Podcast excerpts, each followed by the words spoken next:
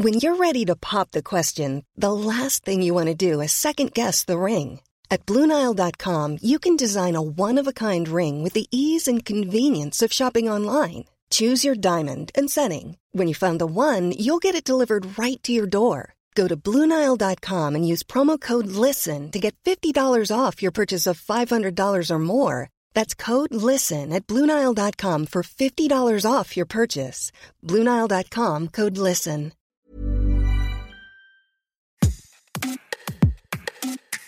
Bonjour, vous écoutez Minute Papillon, je suis Anne-Laetitia Béraud, journaliste à 20 minutes, et à l'occasion du Festival international du film fantastique de Gérard Maire, non, Gérard May, dans les Vosges, on se pose la question pourquoi la France, qui a inventé le cinéma fantastique, n'est-elle toujours pas la patrie du cinéma mondial de l'imaginaire? Pour répondre, j'accueille ma collègue. Je suis Caroline Vieille, je m'occupe du cinéma à 20 minutes et euh, je pars au festival de Gérard May là tout bientôt. Gérard May et non pas Gérard Maire comme j'ai dit. Ah oui, parce que si on dit Gérard Maire, comme tu as dit, on est décapité sur place vu que c'est un festival de films fantastiques. Gérard May qui est Un festival de films fantastiques, euh, horreur, science-fiction, tout ce qu'on veut, et euh, il a remplacé euh, Avoria. Pas Avoriaz. Ah, ouais, pas je crois que c'est finalement un des trucs dans les, dans les festivals de films fantastiques, il y a toujours une lettre qui, qui disparaît. C'est très intéressant d'ailleurs. C'est un phénomène à étudier, je crois.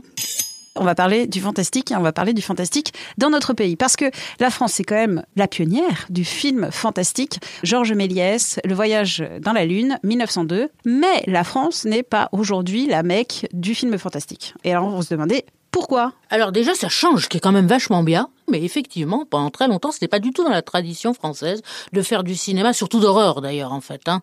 Fantastique, on a eu pas mal de choses, mais en horreur pure, c'était assez rare, c'était souvent raté. Et c'est pas du tout, euh, voilà, c'est pas dans la tradition française. L'horreur a un visage. Euh, Le petit constat, il y a quand même beaucoup, beaucoup de littérature de l'imaginaire en France. Jules Verne, pour parler euh, des anciens. Aujourd'hui, euh, Christelle Dabos, qui a fait sa tétralogie sur la passe miroir. On a eu un Goncourt en 2020, Hervé Letellier avec l'anomalie. Dans les jeux vidéo, la France, en chiffre d'affaires en Europe, c'est deuxième derrière le Royaume-Uni. Avec ça des génère trucs merveilleux d'ailleurs, excellent. Hein. On a Des vraiment- trucs on est très très bon. euh. excellent. Les studios français sont reconnus dans le monde pour leur savoir-faire et ça génère 5 milliards de chiffre d'affaires par an. Bon, on change de métier tout de suite. Ben voilà. Donc on va quand même parler de cinéma. Est-ce que déjà c'est un problème de culture cinématographique? Alors je pense oui, euh, les gens ne vont pas voir beaucoup de films d'horreur en France, hein, dans l'absolu. Pendant très longtemps, c'était un genre. J'insiste plutôt sur l'horreur que sur le merveilleux, hein, c'est encore autre chose, ou sur le pur fantastique, où alors il y a beaucoup de films plutôt intello entre guillemets, ce qui pour moi n'est pas péjoratif. Mais euh, pour l'horreur, oui, effectivement, c'est un problème de culture. Pendant très longtemps, euh, le, le cinéma d'horreur était considéré comme un cinéma de série B, voire Z même carrément, et donc euh, bah, il y avait peu de public, tout bêtement, et y compris pour le cinéma américain. Ça a changé avec des films comme le Dracula de Coppola, par exemple, qui a fait d'un seul coup du cinéma d'horreur un cinéma de qualité qui était euh, bah, cinéma grand public. Here occurred the frightening and shocking history of Prince Dracula and the woman he loved. Et ça a mis un petit peu de temps à se répercuter sur la France, voire même un brave moment, en grande partie parce que beaucoup de cinéastes français qui ont fait des films, c'était pas du tout accessible au grand public. Je pense à Martyr de Pascal Logier, qui est un film extraordinairement violent. Et puis voilà, les films marchaient pas, et ben donc on mettait pas de sous dedans. Ça va assez vite, euh, parce qu'on estimait que c'était pas rentable. Les gens sont réticents à voir de l'horreur ou les réalisateurs trouvent que l'horreur bah, c'est un peu nul et donc on va le on va pas en faire ou il y a des choses qui sont beaucoup plus intellectuelles et euh, faisons un Romer. Alors, plusieurs choses. Il y a un phénomène qui est très important à souligner, c'est que beaucoup de fans de cinéma fantastique ne veulent pas aller voir les films français. Ah. Ils se sont collés dans l'idée à la base que c'était nul, et donc ils n'y vont pas. Et ça, c'est un- c'est quelque chose qui a beaucoup joué, et je pense que le phénomène est en train de changer avec des films, par exemple, comme Grave, de Julia Ducournau, comme Titane, aussi de Julia Ducournau, ou comme La Nuée de Juste Philippot, avec aussi l'accession de ces films de genre au grand palmarès des grands festivals. Est-ce que c'est pas aussi un problème de catégorie? Dans la littérature, on met souvent en littérature jeunesse ou jeune adulte tout ce qui est les littératures de l'imaginaire. Et c'est assez rare de voir un Goncourt, l'anomalie, qui fait partie de cette littérature de l'imaginaire. Est-ce que dans le cinéma, de l'imaginaire, c'est un peu la même chose? C'est une histoire de catégorisation et on range tout ce qui est euh, non général hop, du côté jeunesse. Alors euh, non, pas du côté jeunesse, parce que la plupart des films fantastiques français sont vraiment pas des films qui sont faits pour euh, les ados. Alors ils les sont jeunes souvent, adultes. Ouais, c'est ça. Ils sont, c'est souvent interdit quand c'est un petit peu rock'n'roll. C'est souvent interdit au moins de 16 ans. Voire, ça risque même le 18, ce qui a été le cas de Martyr. Je pense aussi qu'il y a, qu'il y a un véritable mépris, enfin qu'il y avait en tout cas un véritable mépris pour le genre. Et qu'un film, ça coûte plus cher qu'un livre, tout aussi. Ah bah oui, parce qu'on Bah va oui. parler des financements. Et Ah bah oui, ça coûte des sous. Donc ça veut dire, euh, soyons clairs, c'est qu'un film qui soit rentable, il faut aussi qu'il passe à la télé. Si le film en question, il est interdit au moins de 12 ou de 16 ans, il va pas passer en prime time. Deuxième partie de soirée, ça veut dire que ça rapporte moins de sous. Donc ça veut dire que c'est de base largement moins rentable, surtout si ça marche pas en salle. Et il n'y a pas des producteurs identifiés euh, spécial fantastique? Non, alors il y a des gens qui aiment ça et puis qui se bagarrent pour, hein, mais avec l'idée aussi de pouvoir l'exporter. Tous les auteurs français de films euh, fantastiques ou de films d'horreur, soit ils s'exportent eux-mêmes, je pense à Alexandre Aja qui maintenant fait carrière aux États-Unis, soit euh, leurs films sont exportés, c'est-à-dire qu'ils sont montrables partout. Un film fantastique ne peut pas réellement exister en France, à mon sens. Un film d'horreur pur ne peut pas exister en France uniquement par la sortie salle.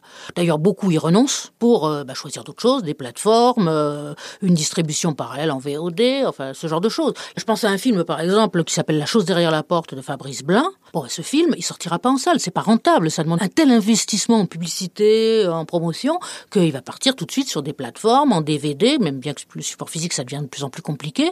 Mais il n'a pas du tout été conçu pour sortir en salle. Le problème du manque de films fantastiques en France, est-ce que ce serait pas aussi un problème technologique? Je m'explique que les boîtes d'effets spéciaux, soit seraient trop chères, soit seraient un peu à la traîne par rapport à des boîtes euh, américaines. Enfin, Laetitia, mais qu'est-ce que vous dites, mon petit bouchon? Ah ben moi je fais un podcast, hein, je pose des questions. Alors, non, non, mais trêve de bêtises, non. Alors là, franchement, absolument pas. Les boîtes d'effets spéciaux françaises sont réputées dans le monde entier, elles bossent partout, euh, que ce soit les effets spéciaux numériques ou les effets spéciaux physiques, à savoir maquillage, prothèse, ce genre de choses, où on a des artistes tout à fait remarquables, d'ailleurs, qui vont souvent bosser à l'étranger. Hein. Là, bah, Jean-Christophe Spadaccini, qui est un de mes préférés, David Scherer, euh, vraiment, on a tout ce qu'il faut euh, à la maison, si j'ose dire. Eux aussi, ils sont plus dans l'export que dans le marché franco-français. Alors, ils sont dans l'export et dans la série aussi. Des effets spéciaux, on en a besoin pour tous les films, hein, que ce soit les effets spéciaux physiques ou les effets spéciaux numériques. Donc, non, non, eux, ils ont du boulot. Et même quand il n'y avait pas beaucoup de films d'horreur, ils se maintenaient à flot par d'autres productions. Tu disais en tout début de- d'entretien, il y a quand même un frémissement, un petit renouveau, il y a quand même quelque chose qui se passe du côté du film fantastique français, Le règne animal, réalisé par euh, Thomas Caillet, c'est comme ça qu'on dit, Oui, oui. ou le film d'animation Mars Express, cette année. Absolument. Bah, euh, alors, Marx Express, j'ai- j'aimerais que ça marche mieux parce que c'est vraiment extraordinaire. C'est un très très beau film, l'animation. film d'animation. Voilà, c'est très inventif. Thomas Caillet et le règne animal. Ce qui est génial, c'est que ça réconcilie tout le monde. Tout le monde est content. C'est passé à Cannes. Ça a un magnifique succès public. Les critiques ont été dithyrambiques. C'est vraiment une très très grande réussite. Alors c'est un film qui est à la fois fantastique et sociétal. C'est pas vraiment un film d'horreur, hein, puisqu'il s'agit Fantastique. Oui, c'est ça. Il s'agit de, gens qui se métamorphosent en, en animaux. Ça parle de problèmes sociétaux. Ça peut, il y a une très belle histoire euh, de paternité entre Romain Duris et le jeune acteur Paul Kircher. C'est plus accessible que le cinéma d'horreur pur, le cinéma de genre qui ne plaît qu'à un public limité. C'est possible de réitérer ce genre de succès pour que ça marche vraiment? Ou il faut passer de drame sociétal avec une once de fantastique pour que ça passe Alors, ce qui est assez drôle, et ça c'est valable dans tous les domaines, et tu seras d'accord avec moi, c'est que les gens veulent toujours reproduire des succès à l'identique, et ça marche rarement comme ça la vie. C'est-à-dire que quand quelque chose a fonctionné, ça ne veut pas dire que, ça, la- que si on le copie, si au lieu de se transformer en, en animaux, dans le prochain film il se transforme en poisson, ça marchera mieux. C'est assez peu prévisible. Certes, mais je fais la, la contradiction en te disant les séries Marvel, Je m'appelle Tony Stark et je n'ai pas peur de vous. Ça marche du feu de Dieu depuis 20, 25 ans Oui, maintenant. là ça commence à s'essouffler méchamment. quand ah bah même, oui, hein. mais bon, pendant un 20 vrai- ans, ça a été une Alors, machine à cash énorme. La différence des séries Marvel, c'est que c'était un univers préexistant. Oui. Déjà. Et que c'est feuilletonnant. C'est-à-dire qu'on Oui. ça, ça, se, ça se croise, on retrouve les personnages et tout ça. Voilà, on va pas faire la suite de l'histoire du règne animal. Valérian, c'est quand même bien français. Oui, oui, oui. Ça aurait pu faire beaucoup de suites parce qu'il y a eu plein d'albums, parce que c'est une histoire préexistante.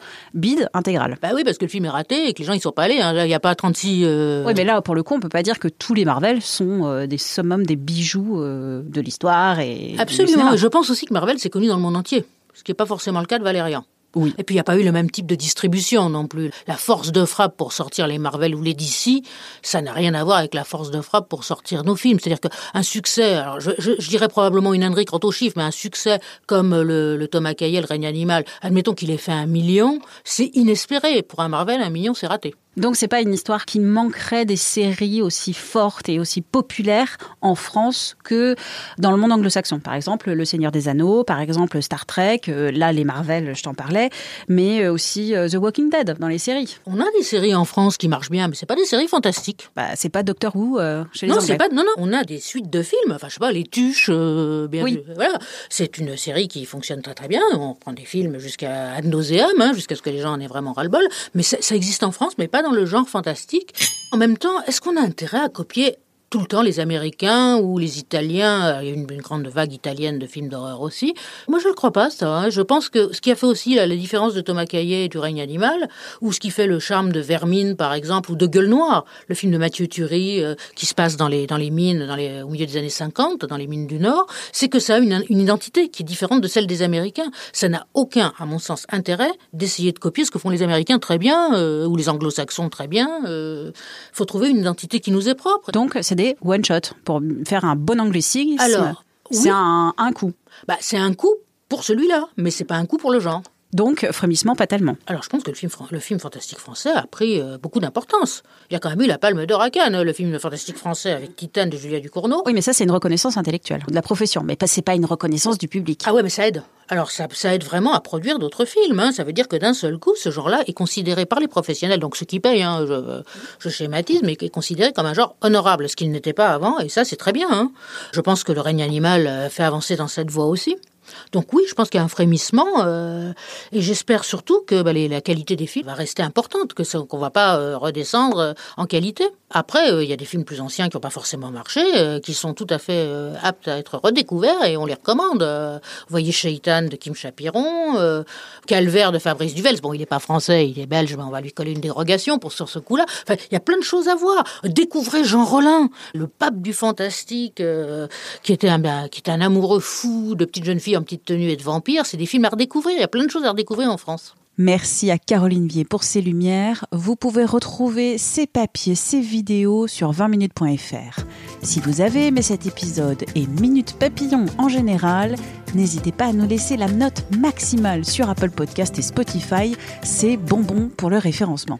Minute Papillon aux manettes Anne-Laetitia Béraud pour m'écrire une adresse audio-20minutes.fr. Et pour vous abonner à ce podcast, visez la page Les podcasts de 20 minutes sur votre plateforme d'écoute préférée. Hasta la vista, baby.